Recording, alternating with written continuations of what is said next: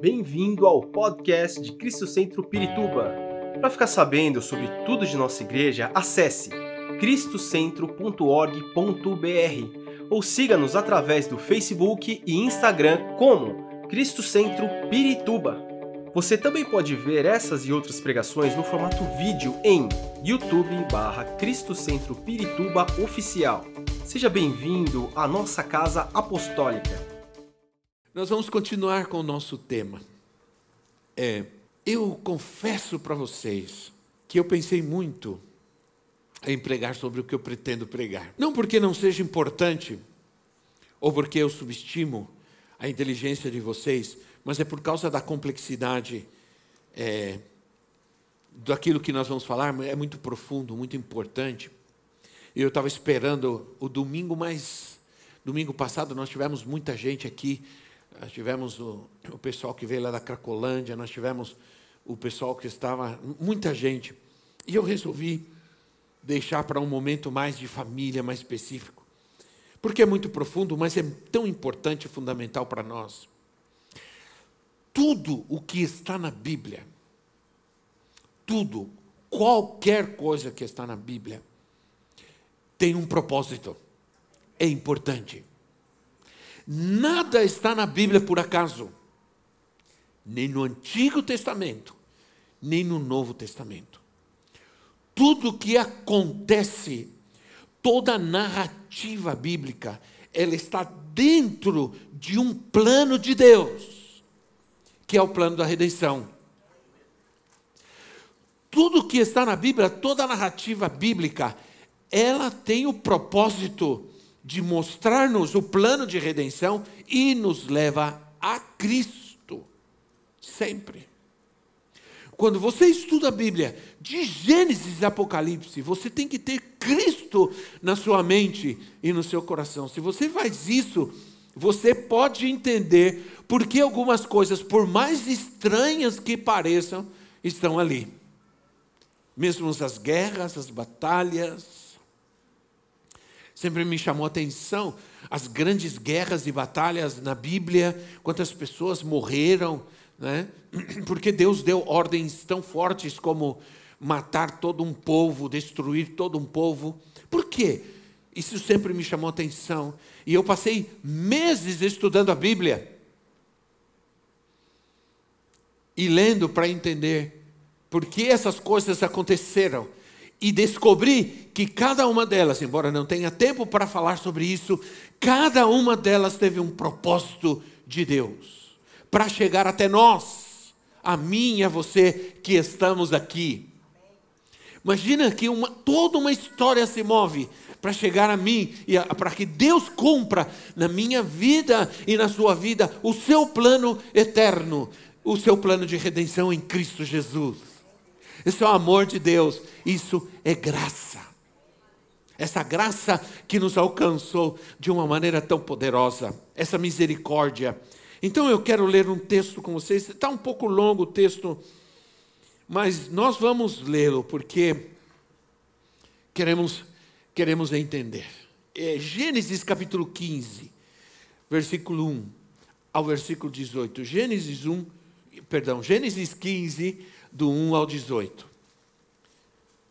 Vamos ler com bastante cuidado. Diz assim: Depois dessas coisas, o Senhor falou a Abraão numa visão: Não tenha medo, Abraão. Eu sou o seu escudo. Grande será a sua recompensa. Mas Abraão perguntou: Ó soberano Senhor, que me darás se continuo sem filhos e o herdeiro do que possuo é Eliezer de Damasco. E acrescentou: Tu não me deste filho algum, um servo da minha casa será meu herdeiro. Então o Senhor deu-lhe a seguinte resposta: Seu herdeiro não será esse. Um filho gerado por você mesmo será o seu herdeiro.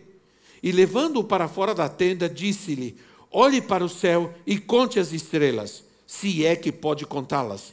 E prosseguiu: Assim será a sua descendência. Abraão creu no Senhor. Abraão creu no Senhor, e isso lhe foi creditado como justiça. Disse-lhe ainda: Eu sou o Senhor que, que o tirei de Ur dos Caldeus para dar-lhe esta terra como herança. Perguntou-lhe Abraão: Abraão, ó soberano Senhor, como posso saber que tomarei posse dela? Respondeu-lhe o Senhor: Traga-me uma novilha, uma cabra e um carneiro, todos com três anos de vida, e também uma rolinha e um pombinho. Abraão trouxe todos esses animais, cortou-os ao meio e colocou cada metade em frente à outra. As aves, porém, ele não cortou. Nisso, Aves de rapina começaram a descer sobre os cadáveres, mas Abraão as enxotava. Ao pôr do sol, Abraão foi tomado de sono profundo, e eis que vieram sobre ele trevas densas e apavorantes. Então o Senhor lhe disse: Saiba que os seus descendentes serão estrangeiros numa terra que não lhes pertencerá, onde também serão escravizados e oprimidos por quatrocentos anos. Mas eu castigarei a nação a quem servirão como escravos, e depois de tudo sairão com muitos bens. Você, porém, irá em paz a seus antepassados e será sepultado em boa velhice. Na quarta geração, os seus descendentes voltarão para cá, porque a maldade dos amorreus ainda não atingiu a medida completa. Depois que o sol se pôs e veio a escuridão, eis que um fogareiro esfumaçante, como uma tocha acesa, passou por entre os pedaços dos animais. E naquele dia o Senhor fez a seguinte aliança com Abrão. Aos seus descendentes dei esta terra, desde o ribeiro do Egito até o grande rio, o Eufrates. Eu vou ler até aqui. Me imagino que vocês já leram várias vezes esse texto. E talvez tenha passado por ele e procurado entender o que ele significa, o que significa esses animais e cortar esses animais. Esse momento da história não é fictícia, não é ficção, é fato. Se isso que nós acabamos de ler não tivesse acontecido, nós não estaríamos aqui. Entenda isso. Se isso que está aqui não tivesse acontecido, nós não estaríamos aqui, eu não estaria aqui, você não estaria aqui. E o plano de redenção de Deus você teria cortado. A aliança de Deus com Abraão é uma das mais importantes, é um dos pactos mais importantes da Bíblia para nós. Porque é um pacto com promessa, como diz a Bíblia. É um pacto, uma aliança que carrega junto com ele uma promessa de Deus, de um Deus que cumpre. Eu posso fazer uma aliança, um contrato com uma pessoa e ela não cumprir esse, esse pacto, essa aliança, e nem eu, talvez. Mas quando eu entro num pacto com Deus, eu tenho que saber que o Deus que faz comigo um pacto, ele cumpre suas promessas. Sempre. Sempre. Diga comigo sempre. Então, a aliança de Deus com Abraão, ela é importante porque nós, como cristãos, nós estamos incluídos. Eu posso dizer, sem sombra de dúvida nenhuma, que quando Deus estava falando com Abraão e fazendo esse pacto de sangue, pacto de sangue com Abraão, eu estava ali, você estava ali. Entenda isso. Como cristãos, nós estamos incluídos no pacto de Abraão com Deus e as promessas que Abraão recebeu são nossas. Diga, são nossas. Diga, são minhas. Agora eu vou mostrar para você que isso é bíblico, que isso é profético. Olha, em Gálatas capítulo 3, versículo 7 a 9, Paulo fala sobre isso. E hoje você, hoje nós estamos estudando a Bíblia. Amém? Porque a palavra de Deus, ela é fundamental para nós. Nós podemos fazer muitas coisas. Adoramos maravilhosamente aqui. Meu filho acabou de falar sobre as duas partes do pacto e nós vamos falar sobre isso, mas a palavra de Deus, quando chega até nós, ela chega para mostrar quem somos, quem é Deus na nossa vida, ela chega para transformar, libertar, curar. Então diz assim: estejam certos, portanto, que, de que os que são da fé, quantos têm fé aqui? Gálatas 3, 7 a 9. Gálatas 3, 7 a 9. Estejam certos, portanto, portanto, perdão, de que os que são da fé, quantos são da fé aqui? Estes é que são os filhos de Abraão. Ele está dizendo isso porque ele está dizendo, não os que são da lei, mas os que são da fé. Prevendo a Escritura que Deus justificaria pela fé os gentios. Olha nós aqui. Agora eu vou falando um bom português. Olha nós aqui. Né? Os gentios, que aconteceu? Anunciou primeiro as boas novas a Abraão. Assim, os que são da fé são abençoados juntamente com Abraão, homem de fé. Quando eu digo que a Bíblia é a Bíblia, não tem para ninguém. Sim ou não? Quando você lê a Bíblia, tudo faz sentido. Tudo, porque o Espírito faz isso. O Espírito Santo me faz ler a Bíblia e ver que tudo faz sentido. Nós temos que ler esses dois textos que acabamos de ler, de Gênesis 15, Gálatas 3, nós temos que lê-los juntos. Porque assim vamos entender que tudo está conectado dentro dessa história que Deus está realizando da redenção da nossa vida em Cristo. Então, Deus tira Abraão de uma sociedade, de uma comunidade pagã, para estabelecer com ele um pacto de sangue que abençoará toda a humanidade, a minha vida e a sua vida que está aqui hoje. Esse pacto de sangue chega a nós através de Jesus Cristo. Por isso, quando Jesus toma o cálice e disse: Este sangue é o sangue, porque é um pacto de sangue, é o sangue do novo pacto, da nova aliança. Tudo faz sentido. E, de, e nós estamos aqui fazendo parte disso. Isso, isso é maravilhoso. Isso não é religião. As pessoas pensam que nós somos religião. Não, nós, é, o que nós vivemos é muito mais do que isso. Nós estamos caminhando, nós temos, estamos dentro de uma história que Deus criou, que Deus está trabalhando nela. Estamos dentro de uma história, estamos caminhando com um propósito claro, com um objetivo de Deus em nossa vida. Estamos caminhando com uma aliança com o Rei da Glória. Deus tira Abraão para de uma sociedade pagã. Foi o que ele fez conosco. Ele primeiro nos tirou e, e, e olha, Deus, Deus, a primeira coisa que Deus faz com Abraão é prometer para ele: Eu sou o teu escudo. Para que, que Deus te tirou de uma sociedade pagã? Para que, que Deus te tirou do mundo? Ele te tirou do mundo para te proteger, para cuidar de você para ser teu escudo. Então, irmão, se o Senhor está contigo, hein? se Deus é por nós, quem será contra nós? A quem temerei? Se Deus está comigo, Deus está prometendo a Abraão sua proteção e a sua bênção. Abraão, eu sou teu escudo e a sua bênção o seu galardão, isso é a sua bênção, será grandíssima, será grande. Né? Então, o propósito de Deus de nos tirar do paganismo do mundo foi esse. Né? Nós vivemos num mundo que diz acreditar em Deus, mas vive sem Deus. Sim ou não?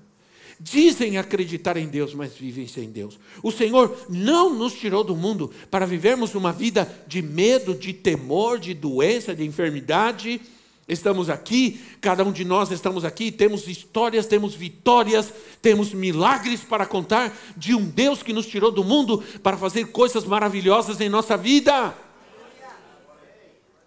O mundo não pode dizer, como nós dizemos, foi Deus quem fez, foi Deus que me deu, foi Deus quem realizou, Deus está comigo. O mundo não pode dizer isso, mas você tem um pacto com Ele. E nesse pacto ele disse: Nunca te deixarei e nunca te abandonarei. É uma promessa daquele que não pode mentir. Aleluia. Ele não nos tirou do mundo para vivermos igual ao mundo, com medo, sem esperança, em miséria, pior que antes. Ele nos chamou para uma aliança com Ele.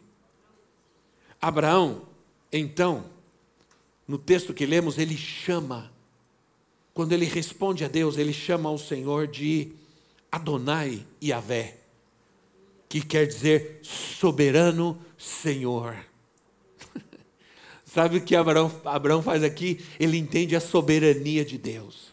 Quando ele chama o Senhor Adonai Yahvé, ele está dizendo: Eu me submeto à tua soberania, eu me sujeito à tua soberania, Senhor. Eu te recebo como Senhor. Eu entendo, eu entendo a ti como Senhor. Então, é, Deus, sobre a vida de, de Abraão, se manifesta como Deus soberano, e, e isso é fé, isso é viver. Crer na soberania de Deus sobre nós, isso é fé. Fé é crer na soberania de Deus. Sabe por quê? Porque quando eu creio na soberania de Deus, mesmo quando os momentos são difíceis, não perco a minha fé. Já passei por momentos difíceis, nunca perdi a minha fé. Por quê? Porque eu creio num Deus que é soberano. Quando você crê num Deus soberano, você crê, você sabe que mesmo nos momentos difíceis há um propósito dele. E isso é fé. Isso te Crer na soberania de Deus te dá paz, porque mesmo no momento difícil, na tribulação, você não crê que isso é para o teu mal, para te destruir. Não, Deus está permitindo passar por isso. Há um propósito de Deus. Aleluia. É crer na sua soberania.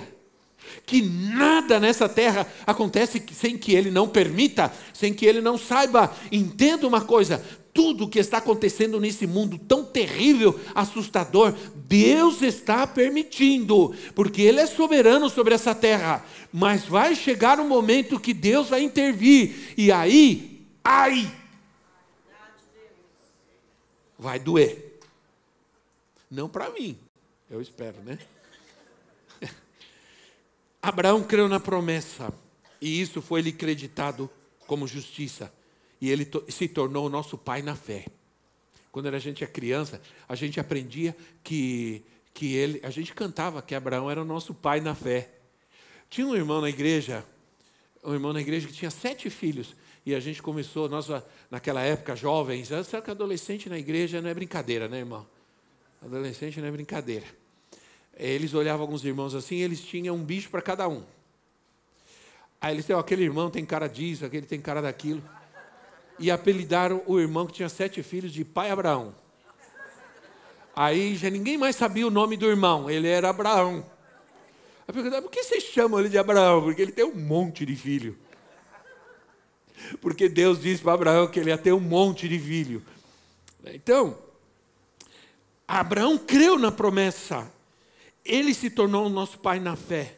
E a fé se tornou a ferramenta, o instrumento da nossa salvação. Porque porque fé é entregar nossa vida à soberania de Deus. É entregar nossa vida totalmente nas mãos do sober, todo-poderoso soberano. Né? a verdadeira fé nos torna herdeiros com Abraão. Sem fé não podemos mas a fé nos torna herdeiros de Abraão de todas as promessas que ele recebeu. Olha o que diz. Versículo 7: Disse-lhe ainda: Eu sou o Senhor que te tirei de Ur dos Caldeus para dar-lhe esta terra como herança. E aí a gente vai em Gálatas e a gente vê que em Abraão somos herdeiros com ele de todas as promessas. O pacto foi um pacto de sangue. Nesses últimos tempos, o Senhor nos chama a ter fé. Não apenas obras, não apenas vida religiosa, mas fé nas suas promessas. Eu creio que conforme vão avançando os dias, como está caminhando o mundo, como está caminhando as nações, nós vamos precisar ter muito mais do que dinheiro. Nós vamos ter, precisar ter muito mais do que hospitais, do que, sei lá, mais do que polícia, exército. Nós vamos precisar ter fé. Sim ou não, irmãos? Diga ao seu irmão que está ao seu lado, fé. Mas diga fé com fé. né? Fé com fé. Não diga fé sem fé. Diga fé com fé. Então, é, fé é a adoração mais elevada. Essa, essas, boas, essas frases são boas você colocar lá no, nas suas redes sociais, não a do padre tal. Né? Fé é realmente a adoração mais elevada. Se queremos agradar, porque você pode cantar e não agradar a Deus. Você pode até dar um dízimo e não agradar a Deus. A Bíblia diz que para agradar a Deus eu preciso ter fé. Sem fé é impossível agradar a Deus. Você pode fazer o que você quiser sem fé é impossível agradar a Deus. Nós estamos aqui cantando e adorando, por quê? Porque somos lindos? Também. Mas porque temos fé. Porque temos fé. E temos fé, porque cremos. Então Deus faz um pacto com Abraão. O que você viu aqui, que nós lemos aqui, né, de animais, cortar, derramou sangue. É um pacto de sangue cortar esses animais, que significa a palavra berit, significa cortar onde se derrama o sangue. A circuncisão, ela é um, uma, uma, um sinal do pacto da aliança com Deus. E a circuncisão, circuncisão derrama sangue. Todos os animais, versículo 9, todos os animais tinham três anos. Três é um número muito importante na Bíblia. É um número completo né? Trindade, Trindade, é, número dos anos de ministério de Jesus, três anos. Jesus ficou três dias no túmulo, isso né, é importante. E outras três coisas mais nós temos no universo: átomos, prótons e nêutrons. O homem é espírito, alma e corpo. Tudo está perfeito, irmãos. Tudo que Deus fez é perfeito. e três na Bíblia é um número completo, um número importante. Aí diz: foram partidos, versículo 10, foram partidos em duas partes. Eu não sei quantos vocês estão desfrutando disso, eu estou desfrutando demais dessa palavra. Né? Foram partidos em duas partes, representando duas partes no pacto: Deus e o homem. Uma de frente para a outra o sangue derramado. Pacto com Deus. Versículo 11. Nós vemos aqui a guerra espiritual. Porque onde há mover de Deus, onde há pacto com Deus, há guerra espiritual.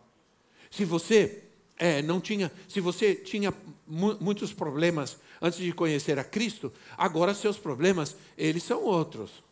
Eles são espirituais, porque você agora entrou numa guerra. Uma guerra que não é mais carnal, uma guerra que não é mais contra carne nem sangue, é uma guerra espiritual. E você é alvo nessa guerra, sabe por quê? Porque você tem um pacto e o inimigo, ele é inimigo do pacto. Entenda uma coisa: o diabo é inimigo do pacto. Por que o diabo nos odeia? Por que o diabo odeia o crente? Porque ele não incomoda o, o, o ímpio, o mundano? Porque ele não tem um pacto com Deus. Ele vem para cima de mim porque eu tenho um pacto com Deus, eu tenho uma aliança com Deus e ele é inimigo do pacto. Quando eles estão realizando esse pacto, não pense você que já, não, esses animais já estavam podres, por isso vieram as aves de rapina, não. Ah, imediatamente vieram as aves de rapina, representando os demônios que vieram para tentar impedir que aquele pacto de sangue se concretizasse. Você não sabe quanto tempo lutou o diabo na sua vida para impedir que você entrasse um pacto e uma aliança com Deus. Mas ele venceu na sua vida. Cristo venceu na sua vida. E você está aqui hoje. Você está aqui hoje porque Ele venceu, não foi você que venceu, foi Ele quem venceu. Porque Abraão não buscou a Deus, foi Deus quem buscou Abraão. Abraão não saiu, Deus tirou Abraão do meio de uma comunidade pagã para fazer um pacto aliança com ele. E quando eles estão fazendo esse pacto aliança, o inimigo vem com tudo para tentar impedir. E diz a palavra que Abraão enxotava. Enxotava, enxotar, é isso mesmo, enxotar. Que é isso que a gente tem que fazer com o inimigo na nossa vida.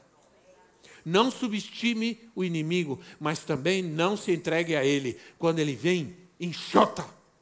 No nome de Jesus. Por isso, ele luta contra o casamento. Por isso há uma, uma luta contra a família, contra o casamento, sim ou não? Não, não, não parece para vocês, irmãos, que é uma coisa estranha como se luta contra o casamento e a família? O diabo ele luta contra, porque o casamento é uma aliança. Porque o casamento é um pacto entre duas pessoas. Eu tenho lamentado muito nesses últimos tempos que muitos casamentos cristãos são iguais ao mundo, começando pelas festas. Não se faz uma festa no casamento cristão de alguém que tem um pacto, uma aliança com Deus. Se perde a oportunidade para mostrar ao mundo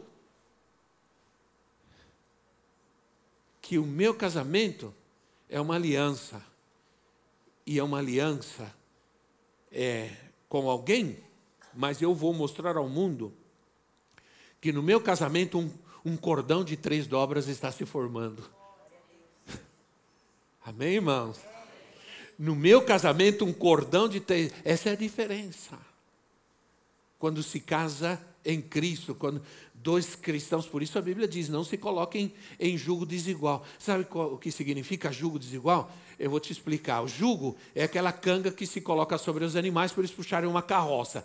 Nós não temos muito isso. Cada vez a, a gente vai se distanciando mais dessa imagem, dessa visão. Né? Mas quem cresceu no campo. Hoje, certas coisas a gente só conhece em figura, em imagem. Eu estive e recomendo, vou vou fazer algo aqui um pouco fora, só para alegrar um pouco você. Não, eles estão alegres, amém, irmãos? Mas só para é, é, informação, eu estive numa. Olha como o tempo faz, o que o tempo faz com a gente, né? Eu estive num museu aqui em São Paulo, eu profetizo, eu profetizo, tivemos um museu da Caixa Econômica. E aí eu vi coisas que da minha época de infância Vou dar um exemplo, para não usar o exemplo da loteria que tinha zebrinha. Alguns lembram que eu estou falando. Para dar o exemplo do cofrinho da, da, da, Caixa Econômica Federal, lembra de um cofrinho? Caderneta de poupança. Tinha uma caderneta, eu já, já tive uma. Que você ia lá, se você depositava, anotava a mão. Lembra? anotava a mão, mas nem passa pela cabeça de algum de vocês aqui. Né? Olha, eu vou te dizer uma coisa: eu tenho um, eu tenho um contador aqui.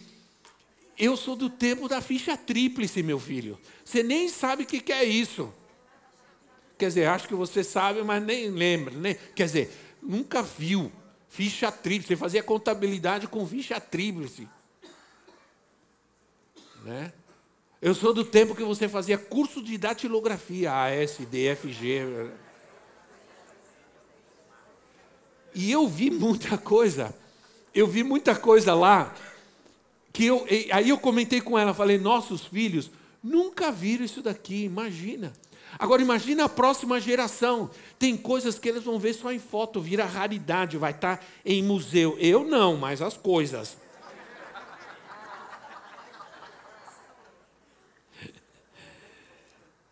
a aliança de Deus é eterna. Né?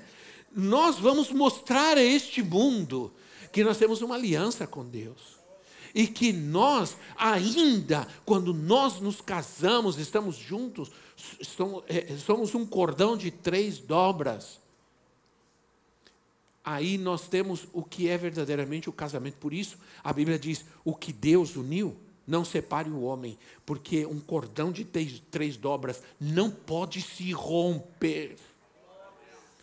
Né, pastor Timóteo? 50 anos de casado. Eu chego lá, eu, eu, eu vou fazer 40. Amém, irmão? 50 anos de casado. Pastor Timóteo, pastor. É para esses que é para isso que para esses que vocês têm que olhar e dizer, nós vamos chegar lá. Né? Você diz para sua esposa, seu esposo, nós vamos chegar lá, em nome de Jesus, vamos fazer todo o esforço possível. Em nome de Jesus. né? Então, Deus veio, quando isso estava acontecendo, Deus veio com uma tocha de fogo. O Espírito Santo, fogo de Deus, veio nessa hora. Ele entrou nesse pacto com tudo, queimando tudo. Né? Glória a Deus como nós queremos que o Espírito Santo venha com tudo sobre a igreja, sobre nós. Queima tudo, Senhor, pode queimar o que o Senhor quiser. Manda fogo, Senhor, manda fogo. A gente cantava, lembram se a gente cantava, manda fogo, Senhor, manda fogo. A gente não está pedindo muito fogo ultimamente, não sei. Ao contrário, tem muito bombeiro na igreja ultimamente.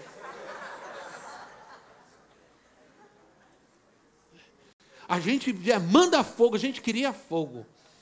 E o espírito da promessa. Deus promete um filho para Abraão, um pacto com promessa. Era algo impossível o que Deus estava prometendo. Mas quando Deus veio e Deus faz aliança com Abraão, Deus é o Deus do impossível. Nós acabamos de cantar. Vem, Senhor, Deus do impossível. Ele vem na tua vida para fazer coisas impossíveis, coisas que você não imagina, coisas que você nunca viu, nunca ouviu, você não, não, não entende. Essas coisas Deus tem preparado para você. Esse é o Deus Todo-Poderoso. Mas Deus é prova Abraão caminhemos um pouco adiante, até o versículo 22, porque senão eu não termino hoje. Hoje eu, tava, eu, hoje eu vim empolgadíssimo. Eu cheguei hoje aqui, falaram comigo, oh, desculpem irmãos, quando eu, às vezes eu chego aqui, eu chego conectado. Eu só me desconecto depois da pregação. Às vezes falam comigo, eu estou conectado. Né? Como é bom, né? Estar tá conectado com Deus, com a glória. Deus, olha, Gênesis 22, versículo 1 e 2. Deus prova Abraão. Deus prova a nossa fé, irmãos. Deus prova a nossa fé. Às vezes Deus vai permitir. Deus vai provar sua fé. O único propósito de Deus em provar a tua fé é te fazer crescer. Aí diz assim: passado algum tempo, Deus pôs Abraão à prova. Abraão, Abraão, Abraão já não era Abrão, era Abraão. A, Abraham. Ele já tinha o nome de Deus no seu nome. Ele respondeu: O Senhor chega e põe a prova dizendo: Abraão. É, ele respondeu: Eis-me aqui. Então disse Deus: Tome seu filho, seu único filho, Isaque, a quem você ama, e vá para a região de Moriá, sacrifica-o ali como holocausto num dos montes que lhe indicarei. Deus estava provando Abraão, mostrando ao diabo e aos anjos que ele estava disposto a guardar o seu pacto, a sua aliança. Se Abraão realmente estava disposto. Deus faz isso, irmão. Às vezes Deus permite para ver se você está disposto a guardar o seu pacto, a sua aliança com Ele. Aquela mulher, aquela mulher que seguiu a Jesus pedindo, Senhor, ajuda-me, Senhor, ajuda minha filha está endemoniada. Durante muito tempo ela seguia Jesus clamando, e os discípulos disseram, Senhor, atende ela logo, porque está ficando mal o negócio aqui. Mas Jesus só estava provando a fé dela, de tal maneira que quando Jesus fala com ela, é, o milagre acontece na hora. Entende? Então, é, ele estava provando se Abraão estava disposto a guardar o seu pacto. Deus prova nessa nossa fé. A região de Moriá, Deus manda ele ir para a região de Moriá. A região de Moriá é onde estavam, era uma cadeia de montanhas, de montes. Aí estava o Monte Oreb, o Monte, o Monte Carmelo, o Monte Calvário, o Monte Sião. Jesus foi crucificado no monte num monte Calvário. A Bíblia não diz exatamente qual monte indicou, é, Deus mandou. Deus mandou Abraão para a região de Moriá e disse: Vá para o monte que eu te indicar. Não diz qual é o monte. A tradição diz que o monte em que Deus mandou é, Abraão sacrificar seu filho Isaac foi no mesmo monte em que Jesus foi crucificado. Por quê? Porque isso era profético. E olha só, diz assim: que no terceiro dia de viagem, olha o número 3 outra vez. Três dias de viagem. Três dias Abraão considera seu filho morto. Quantos dias Jesus foi considerado morto?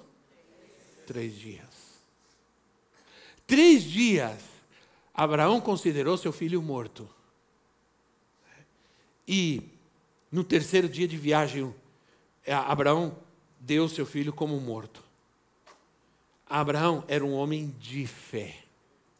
Ele, no versículo 5, diz que ele, quando chegou no pé do monte, ele diz assim: Fiquem aqui, eu vou lá com o menino adorar.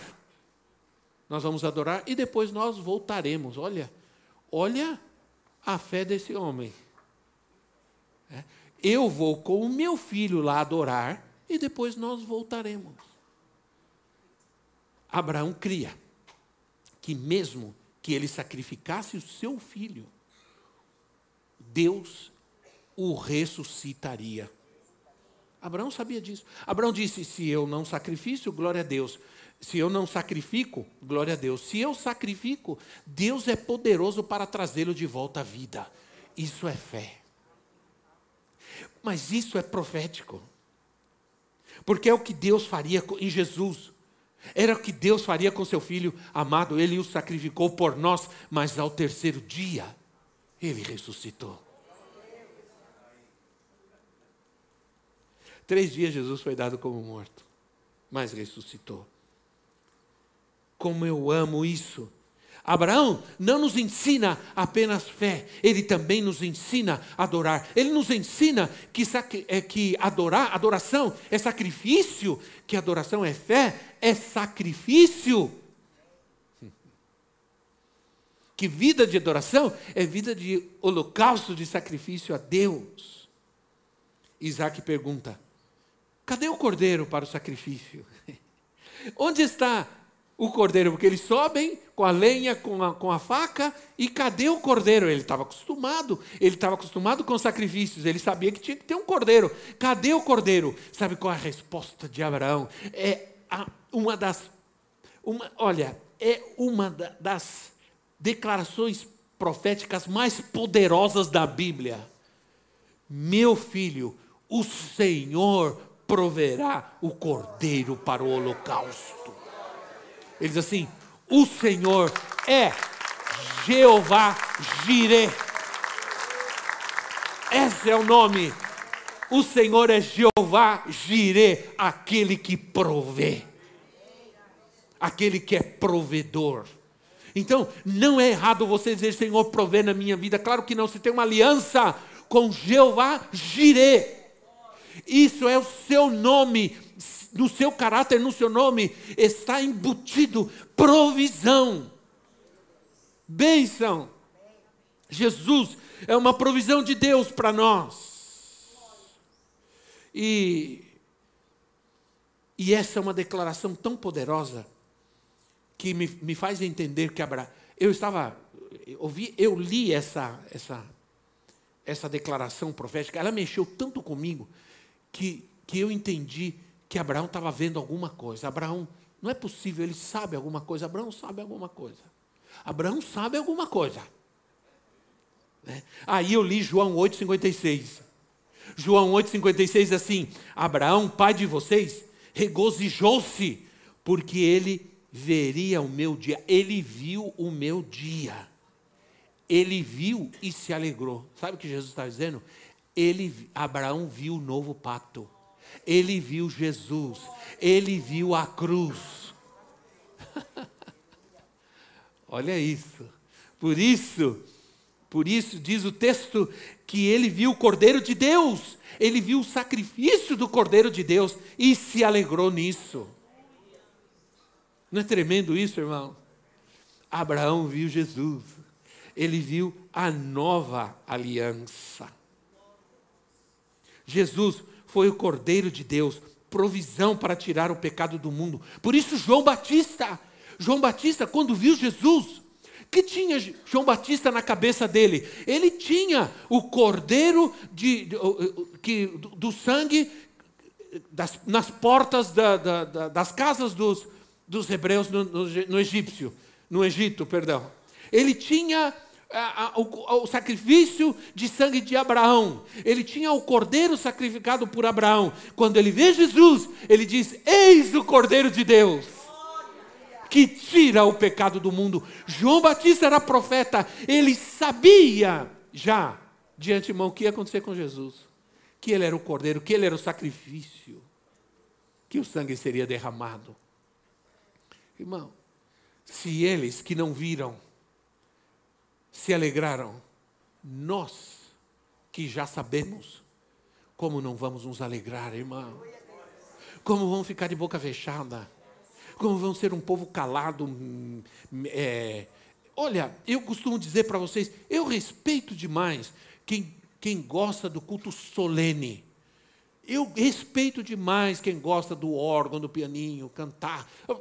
Te, eu respeito, porque as pessoas, cada um tem seu temperamento, seu caráter, ele quer. Eu respeito, jamais eu, eu critico tudo, mas para mim o culto é, a Deus é uma festa. Por quê? Porque é uma festa, uma celebração. Aí eu vou em Salmos. Salmos termina, leia Salmos 150, 149. Fala, pula, grita ao Senhor, toca todo tipo de instrumento. Faz uma bagunça para Deus. Porque a alegria do Senhor é a nossa força, porque dança ao Senhor, levantai as vossas mãos no santuário e bendizei ao Senhor celebrai ao Senhor com danças, com júbilo, com gritos de alegria. É o que diz a palavra. Outra coisa é o que diz a tradição. Mas o que diz a palavra, a Bíblia diz que quando atravessam o Mar Vermelho, Miriam pega o tamborim com as mulheres e começam a dançar. Deus lançou no mar o cavalo e os seus cavaleiros, e todos começaram a dançar. Alegria é, é a essência do Evangelho. Jesus disse: no mundo vocês têm alegria, mas a alegria que eu dou para vocês é completa. A alegria que o meu pai me deu, eu dou para vocês, para que a alegria de vocês seja completa. Aí eu vou terminando. É, que provisão maravilhosa temos em Cristo através da nossa fé nele. Somos herdeiros de grandes e eternas promessas. Nós somos herdeiros de grandes e eternas promessas. Sou herdeiro de Deus. Se eu tivesse que depender da herança humana, eu estava perdido.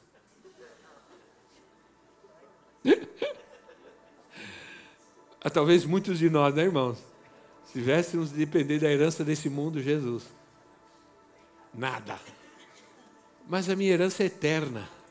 Por isso Jesus disse: Não juntem tesouros na terra, onde o cupim, a ferrugem destrói, mas juntem tesouros no céu, né? na presença de Deus, no Senhor. Aí Gálatas 3, 13 e 14 termina. Cristo nos redimiu da maldição da lei, quando se tornou maldição em nosso lugar. Pois está escrito: Maldito todo aquele que for pendurado no madeiro. Isso para que em Cristo Jesus a bênção de Abraão chegasse também aos gentios, para que recebêssemos a promessa do Espírito mediante a fé. Simples. É tão difícil entender isso? Não é. Está muito claro. É o Espírito. Cristo se fez maldição, ele tomou maldição, substituição, ele se tornou enfermo, doente. Jesus teve gripe, câncer, diabetes.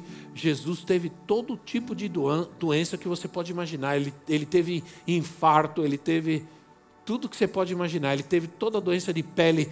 Já imaginou isso? Porque a Bíblia diz que ele levou sobre ele todas, todas as enfermidades. Imagina que sofrimento atroz o nosso Senhor recebeu em seu corpo por nós, mas diz que ele também se tornou maldição. Olharam para ele e disseram: Maldito, está pendurado, tudo que, todo aquele que era pendurado no, no madeiro era bandido, era maldito, era miserável. E Jesus chegou a essa condição para que nós. Agora eu te digo: se Jesus se tornou maldição, eu ainda vou continuar vivendo em maldição? Depois que seu sangue é derramado na minha vida? Entende? Eu vou viver doença, miséria e enfermidade. Eu posso até ficar doente, mas a doença não vai me matar. Esquece. Quantos cristãos, servos de Deus, morreram com Covid? Eu digo na época, não foi o Covid, o Covid que matou eles. Foi o Senhor que disse: chegou o seu tempo, vem comigo. Porque alguns ficaram internados, entubados, tudo que você pode imaginar, estão aqui, adorando ao Senhor. Porque não era porque o Covid não, não pode destruir a vida de quem Deus determina. É soberania de Deus. E ponto final, é soberania. Eu não sou, eu não sou peru, eu não vou morrer na véspera. Eu vou, eu vou morrer no dia, na hora em que ele me chamar. Como brinca o pastor Mauro, é o número. Chamou seu número, irmão, não adianta correr. não adianta correr nem se esconder. Então, as bênçãos e não as maldições através de Cristo diz, ele se fez maldição para que nós recebêssemos a bênção. Ele se fez pecado para que nós recebêssemos a justiça. Ele se fez doença, enfermidade, para que nós fôssemos curados. Então, Cristo se fez maldição por nós. Não viva mais vergonha, não viva mais medo. Somos, com Abraão, herdeiros de promessas de vida de bênçãos, e eu tenho que crer nisso. É Bíblia, é palavra de Deus. Fique em pé no seu lugar. Esperamos que esta mensagem tenha te inspirado e sido uma resposta de Deus para a sua vida. Quer saber mais sobre Cristo Centro Pirituba? Siga-nos nas redes sociais no Facebook, Instagram e YouTube, ou visite nosso site em cristocentro.org.br.